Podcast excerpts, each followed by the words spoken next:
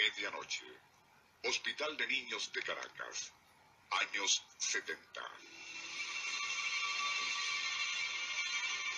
Una pediatra, muy amiga nuestra, habiendo hecho sus rondas, se retira a descansar un rato en el dormitorio asignado a los médicos de guardia.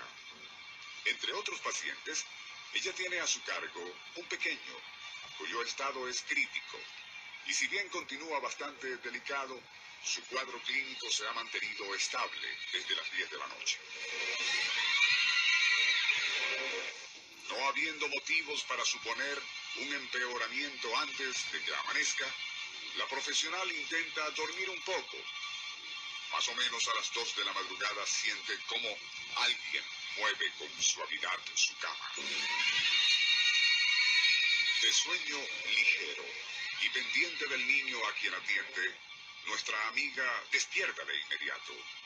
Junto a su lecho se encuentra una enfermera a quien no conoce para informarle que debe acudir sin pérdida de tiempo al piso donde se encuentra el pequeño, pues ha sufrido una recaída y se encuentra en coma. De inmediato la doctora se levanta y acompañada por la enfermera se dirige hacia los ascensores. Al abrirse las puertas de uno de ellos, ambas entran y la pediatra oprime el botón del piso correspondiente.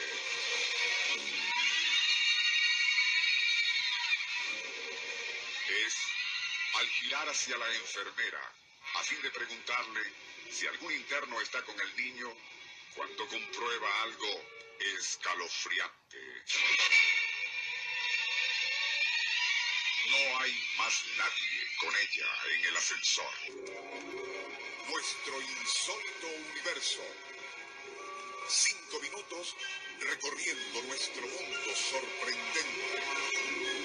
Una producción nacional independiente de Rafael Silva. Certificado número 3664.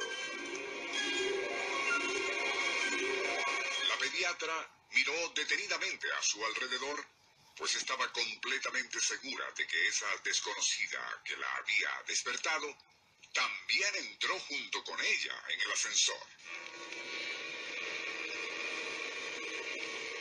Aún no se reponía de su impresión cuando las puertas se abrieron en el piso indicado y la profesional se dirigió a la cuna del niño enfermo. Allí se encontraba ya un interno, y a pesar de que se le aplicaron al pequeño todos los recursos disponibles, nada dio resultado y fallecería poco antes del amanecer. Fue ya entrado el día cuando la doctora pudo ocuparse del extraño incidente con la fantasmal enfermera y al hacer indagaciones comprobó que el interno de guardia también había visto a una desconocida vistiendo uniforme de enfermera cerca de la cuna del niño agonizante.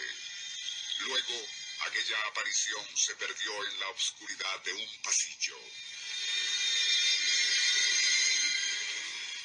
Lo sucedido no representaba un caso único y tampoco era el primero.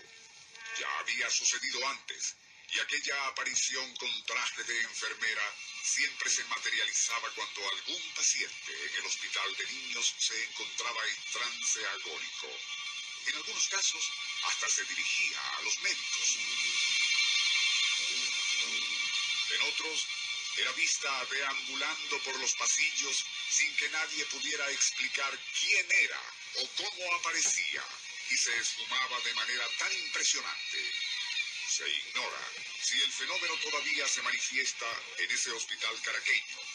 Y al respecto, muchos profesionales que han trabajado allí niegan que eso sea cierto, por lo menos en público.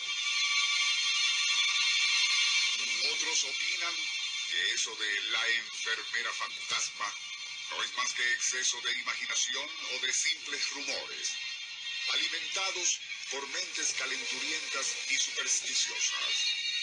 Después de todo, esos cuentos de aparecidos y fantasmas pertenecen a épocas superadas. Aún así, esa leyenda de una ectoplásmica figura femenina que se manifiesta en el hospital cuando alguien está a punto de morir parece que continúa vigente, solo que nadie se atreve a reconocerlo públicamente.